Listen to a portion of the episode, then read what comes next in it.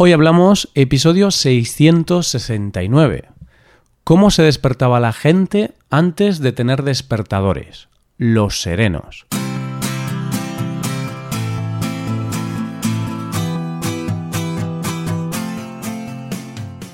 Bienvenido a Hoy Hablamos, el podcast para aprender español cada día.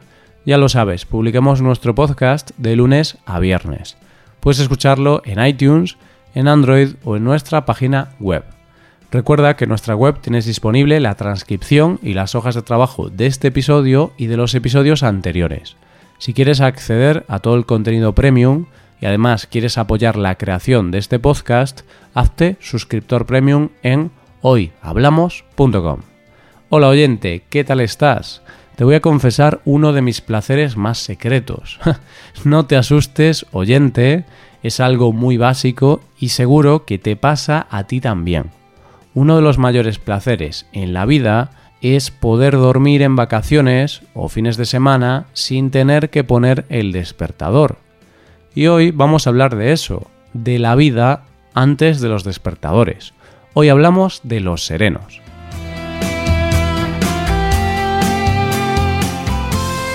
Hay cosas que parecen que han estado en nuestras vidas desde siempre y de hecho se han hecho tan imprescindibles que no sabemos muy bien qué hacer cuando no las tenemos. Hoy en día lo hacemos todo con el móvil y cuando nos quedamos sin él hay cosas muy básicas que no sabemos hacer. Sin el móvil estamos perdidos. Recuerdo una vez que se me estropeó el móvil y tuve que llevarlo a arreglar los del servicio técnico se quedaron con él y me dijeron que lo tendrían listo en unos días. Cuando salí de allí sin teléfono, mm, la sensación era rara. Me sentía como entre libre y perdido. No pude conseguir un teléfono ese día, así que estuve todo el día sin móvil y la verdad es que lo llevé muy bien hasta que llegó la noche. Pero no por nada, sino porque al día siguiente tenía que madrugar y no podía poner el despertador. Y fue en ese momento cuando me pregunté, ¿cómo se despertaba la gente antes de que hubiera despertador? Y sí, querido oyente, aunque a veces no pensamos en estas cosas, la realidad es que no siempre han existido los despertadores. De hecho, es un invento relativamente reciente, ya que fue inventado en 1787 por el relojero Levi Hutchins. Y este invento, como la mayoría de los inventos, en un principio fue por la pura necesidad, ya que este hombre, debido a su oficio, tenía que levantarse a las 4 de la mañana, y claro, necesitaba algo que lo despertara. Así que añadió un mecanismo a la manecilla pequeña de un reloj que hacía que sonara una campanilla cuando llegaba a una hora determinada. Algo tan sencillo pero que a él le facilitó la vida y cambiaría la vida de la gente para siempre.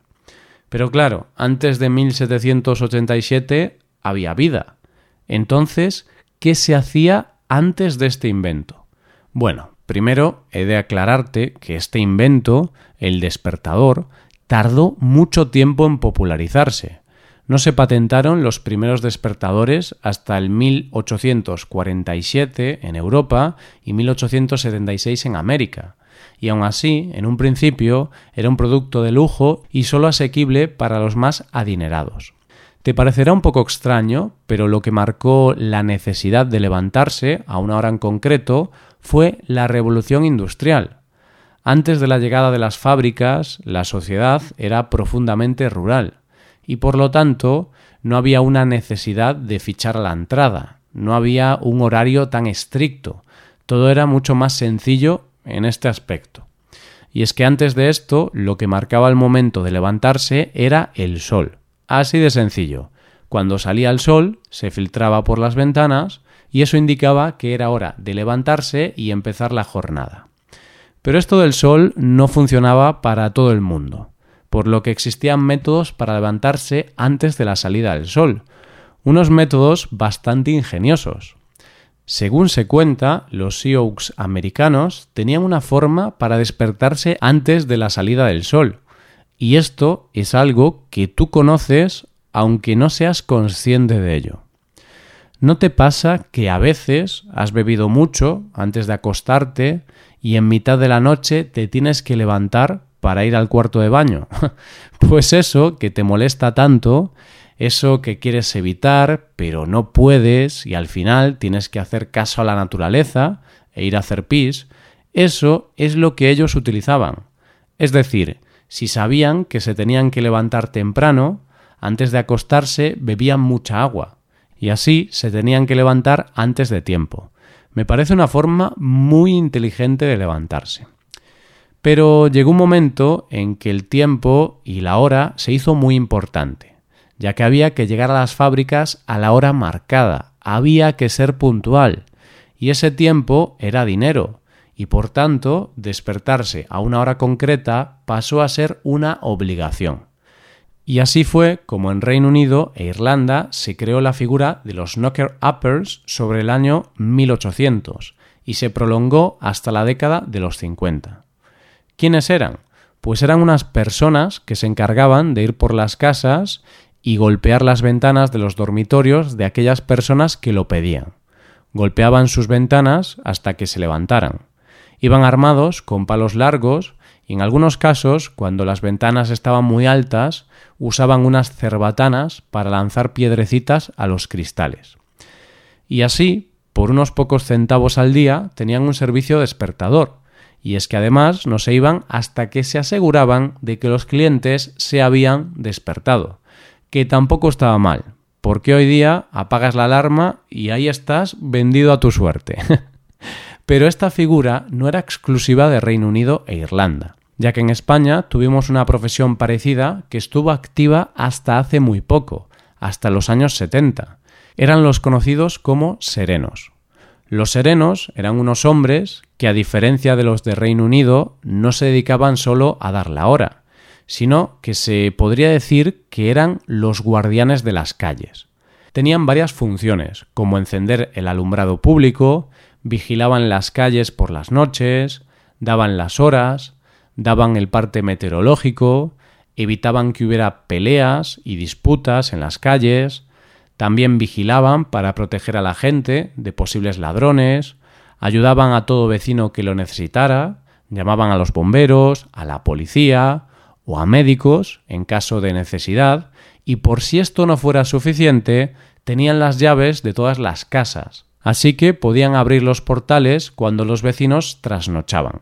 Como puedes ver, oyente, eran unos auténticos guardianes de la noche y puede que te estés preguntando si iban armados, ya que realizaban algunas labores peligrosas. Pues la verdad es que no iban fuertemente armados, simplemente llevaban un candil, que es una especie de luz, una porra y un silbato. ¿Por qué se llaman serenos? Pues ese nombre se debe a una de sus labores concretamente a la de dar el parte meteorológico. Esa es la razón de que se llamen serenos. Cuando los serenos daban la hora, lo acompañaban del parte meteorológico. Es decir, podían decir 12 en punto y lluvia. Pero si no llovía, el tiempo estaba sereno. Por eso podían decir 10 y sereno. Y claro, lo normal era que no lloviera, así que repetían mucho la palabra sereno y tantas veces lo dijeron que se les empezó a conocer por serenos. Así que cuando había que llamarlos se les decía ¡Sereno! Pero ¿cuándo nació la figura del sereno? No se sabe a ciencia cierta cuándo empezaron estos servicios, ya que al principio parece ser que fue una figura que se contrataba de manera privada por parte de comerciantes o vecinos. El primer cuerpo de serenos oficial se creó en Valencia en 1777 y fue idea del alcalde Joaquín Foss. ¿Cómo le surgió la idea? Pues, oyente, ¿te acuerdas antes cuando hablábamos de la creación del despertador y decíamos que las cosas a veces surgen por la propia necesidad? Pues en este caso se debió a una coyuntura un tanto especial, y es que parece ser que ese año se habían prohibido los fuegos artificiales, y si te acuerdas, cuando hablamos de esa comunidad y de sus fiestas, los fuegos artificiales forman una industria importante en Valencia. El alcalde se dio cuenta de que tenía un problema, porque al prohibir la fabricación de los fuegos artificiales, muchos obreros de este sector se quedaron sin trabajo. así que decidió darles otro trabajo y los puso a vigilar las calles. La idea funcionó muy bien y convenció a otras ciudades.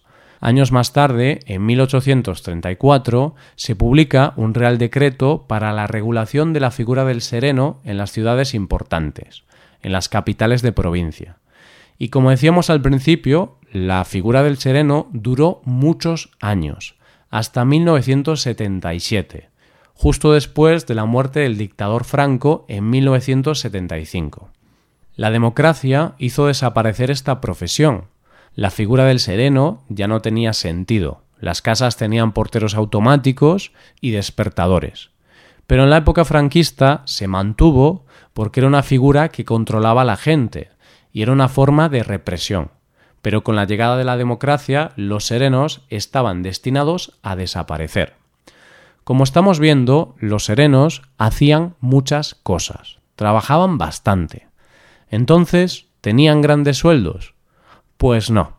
Hay que decir que a pesar de la labor que hacían, no tenían grandes sueldos. De hecho, al principio ni siquiera tenían sueldo, sino que vivían de la voluntad de los vecinos.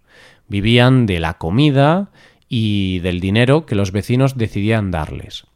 Después empezaron a cobrar un sueldo, pero era bastante precario, así que seguían pidiendo el aguinaldo, que es como una propina que se le da a los trabajadores que se suele dar en fiestas como la Navidad. Muchas veces utilizamos expresiones que evidentemente sabemos lo que significan, pero tienen un origen muy curioso e interesante. En España hay una expresión que dice tomar a alguien por el pito del sereno. Esta expresión significa tomar a alguien en broma, es decir, reírse un poco de esa persona, no tener en cuenta su opinión o no tomarse en serio a una persona. Pues esa expresión, como ya habrás adivinado, viene de la figura del sereno. ¿Te acuerdas que antes decíamos que los serenos llevaban un pito? Cuando los serenos tenían que llamar a la policía, tocaban el silbato para que aparecieran. Pero el problema era que los serenos tocaban el silbato ante el mínimo ruido o problema. Tanto abusaron de su uso que llegó un momento que ni la policía ni los ciudadanos le hacían caso, porque ya sabían que en la mayoría de los casos habían hecho sonar el pito por una tontería, y de ahí viene la expresión tomar a alguien por el pito del sereno.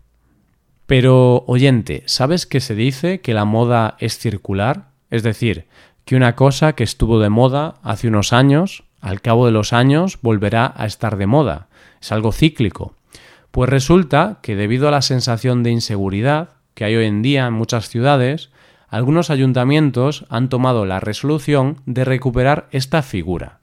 Algunos barrios de Madrid, Calatayud, Cáceres, Gijón o Santa Coloma de Gramanet han decidido que es el momento de volver a instaurar la figura del sereno o una figura parecida. Hay que aclarar que no son fuerzas del orden, simplemente son personas que están para ayudar a que los ciudadanos se sientan más seguros cuando tienen que estar solos por la calle o para detectar casos de actividades incívicas. Eso sí, ya no irán con las llaves de los vecinos ni con silbato. Ahora su única arma será un dispositivo móvil por el que avisar a las fuerzas de seguridad en caso de necesidad. Parece que es verdad que todo vuelve, pero aunque pueda estar bien la figura del sereno, igual lo interesante sería que no existiera la sensación de inseguridad en las calles. Para concluir, oyente, Recuerda que hubo una época en la que no existían los despertadores y un señor un poco raro te golpeaba la ventana para despertarte. Curioso, ¿verdad? Y esto es todo por hoy. Si te gusta este podcast y aprecias el trabajo diario que realizamos, te invitamos a que te hagas suscriptor premium. Los suscriptores premium pueden acceder a la transcripción y al PDF con ejercicios y explicaciones. Hazte suscriptor premium en hoyhablamos.com. Muchas gracias por escucharnos. Nos vemos en el episodio de mañana, donde hablaremos de expresiones en español. Pasa un buen día. Hasta mañana.